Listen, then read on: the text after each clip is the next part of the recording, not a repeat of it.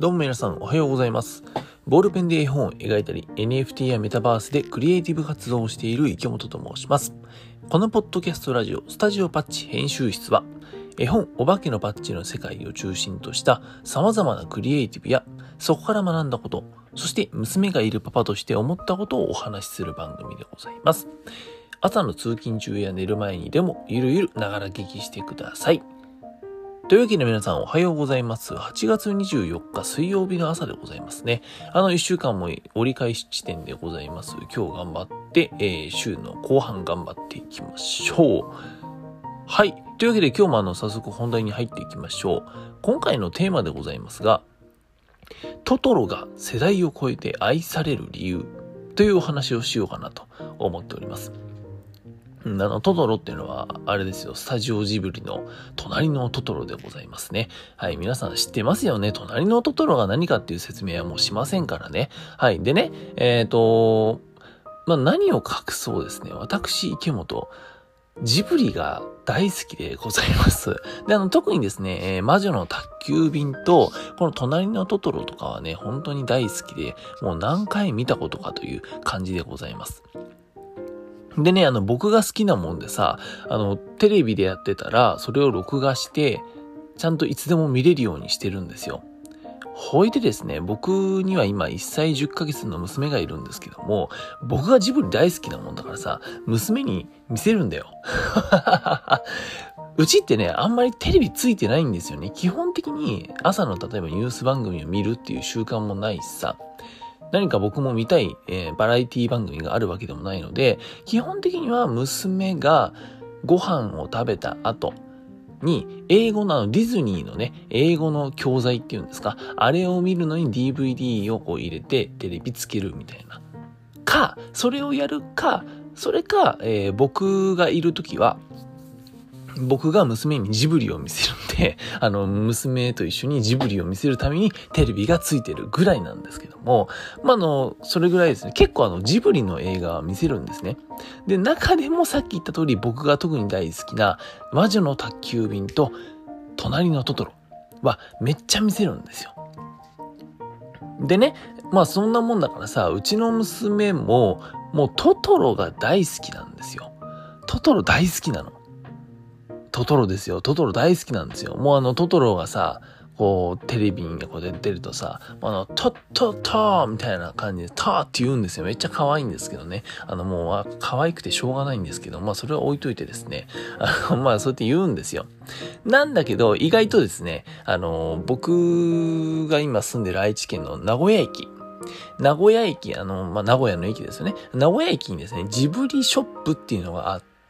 そこのジブリショップにはですね、もうあの、なんだ、あの、猫バスのさ、本当に大きい、えーなんか置物みたいな、大きいとあの、本当に、ね、人間サイズです。人間があの、ちゃんと乗って写真撮れるような写真スポットみたいな感じの、えーサイズの猫バスとかさ。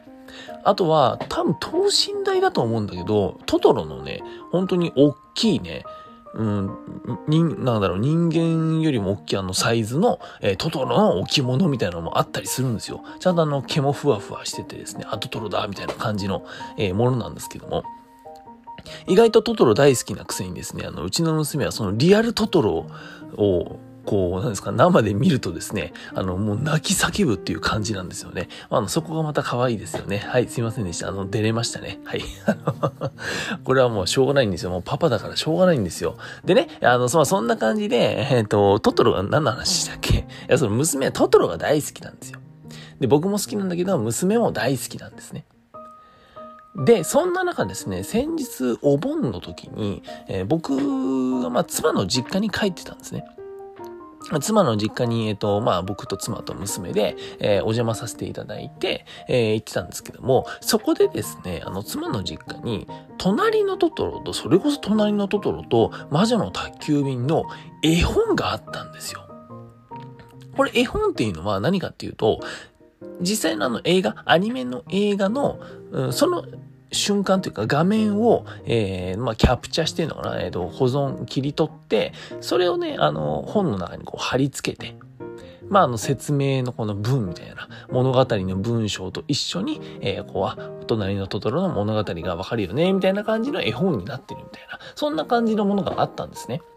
まあもちろんさ、2時間ぐらいの映画なもんでさ、隣のトトロってそもそもが、その絵本自体も100ページぐらいはあるんだけども、まあでもそれでもトトロを、あれを読んだら本当にわかるよね、ぐらいの、えものなんですよ。で、それをですね、まあ、の、うちに持って帰っていいよってことなんで、あの、ありがとうございますって言ってさ、持って帰ってきたわけさ。ほいでね、あの、トトロのその絵本をさ、まあ、読ん、持って、て、うちに持って帰ってきたらですね、今度はうちの娘がこのトトロの絵本、トトロの絵本を読ませろ、トトロの絵本を読めと、まあ、あの、読め読めってすごい言うんですよね。で、100ページあるんだぞと。一回読む労力がめちゃくちゃ長いんですけども、もう最近はですね、あの、自分で、えー、自分なりにそのトトロの絵本をさ、持ってきて、自分で開いて、えー、こうやって開いてトトロを指さして、トットトってずっと言ってるんですけどね。うん。まあそんな感じなんですよ。で、しかもですね、あちなみにですね、あの、うちの、えー、娘が、あ一番好きなトトロ。あ、これそう、そもそもなんですけども、皆さん、そのうちの娘の話をする前にさ、トトロに種類があるのって知ってます？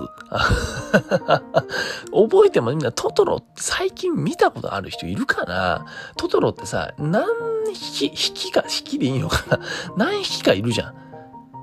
で、映画の中では、あとあの、その絵本の中にもそうなんだけど、えっと、3種類出てくるのよ。まず一つは、小トトロ。あの、ちっちゃいトトロって書いてあるんだよね。あの、小さいトトロで小トトロ。あの、白いやつです。で、次にね、えっと、真ん中ぐらいの大きさあの中トトロっていうのがいるんですよ。中トロみたいですね。なんか本当に、中トトロみたいなやつがいて、あれはね、あの、青いトトロ。うん、青いトトロなんですよ。で、えー、一番大きい、あの、いわゆるあの、トトロですね。本当に大きいトトロが、あれね、大トトロなんですよ。で、えっ、ー、と、3種類、まあね、映画の中には出てきて、えー、この3種類が、えー、いわゆるトトロなんですね。全部総称して。ほいでね、その、今言ったさ、あの、小トトロ、中トトロ、大トトロとかって言ったじゃん。で、これがですね、僕が妻の実家からいただいたあのトトロの絵本の中に、そのトトロの説明がですね、設定として書かれてたんですよ、文章で。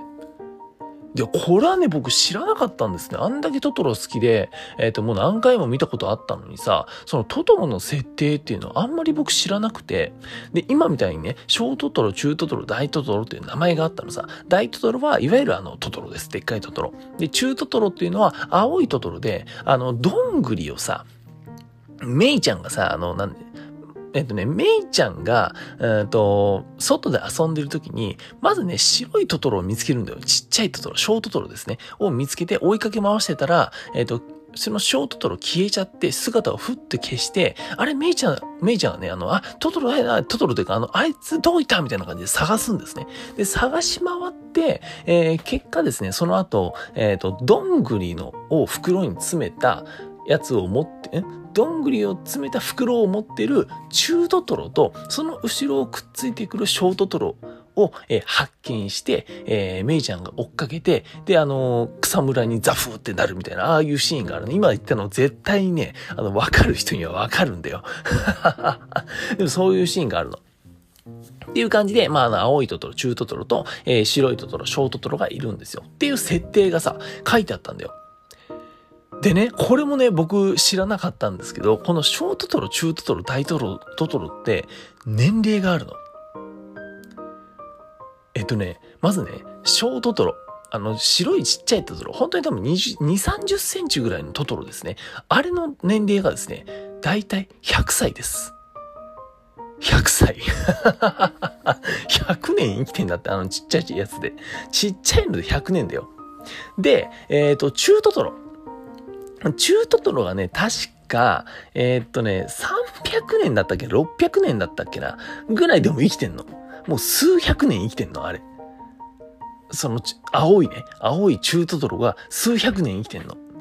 ちなみにうちの娘はですね、あの、青色が大好きなので、この青い中トトロが本当に大好きなんですよね。で、あの、この間、あの、ジブリショップに行ってですね、その中トトロのぬいぐるみを買うっていうね、あの、はい、そういうわけですいません、脱線した話でございました。そんな感じで、あの、青い中トトロっていうのは、えー、なんか300歳から600歳かみたいな、数百年生きてるっていう子。じゃあ、あの一番大きいトトロ何歳なんだっていう、あれはですね、なんと、1300年なんですね。1300年ですよ。あの大トトロ1300年生きてるんですよ。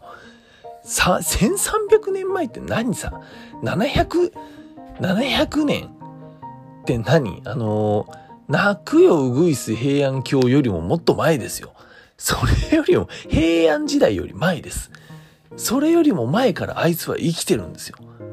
まあでも確かにですね、あのトトロって、確かあの、大きなクスノキの、えー、中に住んでいる精霊みたいな、そういう設定ですよね。なんでまあ、いわゆる木の寿命なのかな、木の年数えっ、と、生きてきた年数なのかなみたいな、なんかそういう想像はできますけどね。っていう感じで、あの結構ね、そうやってなんか、えー、サイズだったりとか、えー、まあ名前ももちろん知らなかったし、そういった年齢、トトロに年齢があるっていうのも知らなかったしさ、っていうね、設定が、その、妻の実家から持ってきた絵本には描かれてたんですよ。で、まあ、あの、さらにですね、そのトトロの、えー物語が進行した、えー、全体マップみたいな、あの、メイちゃんが、あメイちゃんというかさ、あの、さつきとメイが引っ越してきたあの、家ですよね。あの家の位置がここで、隣のあの、カンタとかさ、カンタのばあちゃんとかさ、あの、住んでいる家がこの辺で、で、あの、電車がここを走ってて、で、最、もう最終局面でさ、あの、メイちゃんのね、サンダルを、つってさ、あの、田んぼとかでさ、村の人たちがこうなんか探すじゃないですか。メイちゃん、メイちゃん、つって。あの田んぼはあの辺で、みたいな。で、トトロの草むらここで、木がここにあります、みたいな。地図とかも載ってたんですよ。地図とかも載ってたの。っていう感じでですね、もうこの年齢になって、あんなに僕大好きだったジブリのトトロのね、えー、作品なのですけども、まだ知らないことがあると。いや、これ本当面白いなっていうふうに思いました。で、えっ、ー、と、これをですね、僕は見たときに、あ、やっぱり世代を超えて愛される理由っていうのはここなんだろうなっていうふうにちょっと思ったりしました。要するに設定の深さですよね。うん。なんだろうな。単純に可愛いキャラクターが生まれました。そこに、えー、面白おかしいというか、えー、と物語にそのキャラクター、可愛いキャラクターを載せて、はい、すごいね、みたいな感じの、えー、ものってさ、世の中にたくさんあると僕は思ってるんだけども、そうじゃない、まあ当たり前だけどさ、ジブリの映画なんてそうじゃないじゃないですか。もう練りに練られて、もう一個ずつ一個ずつ計算されて多分やられてるわけですよね。でね、そういった、例えば設定一つの深さだったりとかさ、うんと、まあその物語が展開していく、その街のマップみたいな、だったりとか、まあ本当に世界だよね。それも含めて世界観だよね。そこがしっかりと、やっぱ作り込まれてるなっていうのを、まあ当たり前なんですが、えー、すごいまざまざと、えー、見せつけられたなと僕はあの勝手に思っております。うん。で、やっぱりそれがあるからこそ、トトロっていうのは、えー、長く愛されてるだろうし、えー、いわゆるジブリのメインキャラクターですよね、あのトトロってさ。うん、ジブリの映画の前ってやっぱ青い画面にあのトトロのね、えっ、ー、と、大きいトトロの上に、えー、小トトロが乗ってるっていうさ、あのー、絵が出てくるじゃん。っていうぐらい、まあ、ジブリイコールトトロみたいなイメージがありますよね。っていう感じで、えっ、と、まあ、制作者側もそうだし、えっ、と、お客さん側から見ても、トトロっていうのは本当に長いことを愛されているキャラクターなんだなっていうふうに思ったし、そこにはやっぱり設定の深さっていうさ、まあ僕が見たなんて、おそらく浅いとこだと思うんだけどね。そういった設定の深さっていうのも、ちゃんと理由があるんだなっていうふうに思いました。ほいでね、あの、僕は今ですね、さっきからは何回も話している1歳10ヶ月の娘がいるんですけども、その子に送るためにですね、あの、絵本を書いてるんですよ。ほいでさ、やっぱりこの、僕もね、この別にトトロの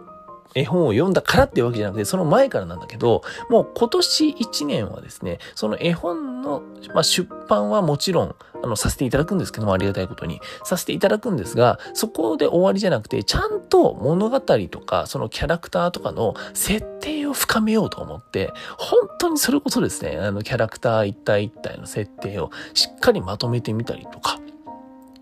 あとは、じゃあキャラクターが、たちがこう生きている街ってどういうものなんだろうっていうのを一つずつ、あの、細かく作り込んでいるっていう、いわゆる設定を作っているとこなんですね。なんか、だからそれっていうのは、このトトロの絵本を僕は読んだ時に、うんと、なんだろうな。いや、ぶっちゃけて言うとさ、この設定を作るってめっちゃ地味なんだよ。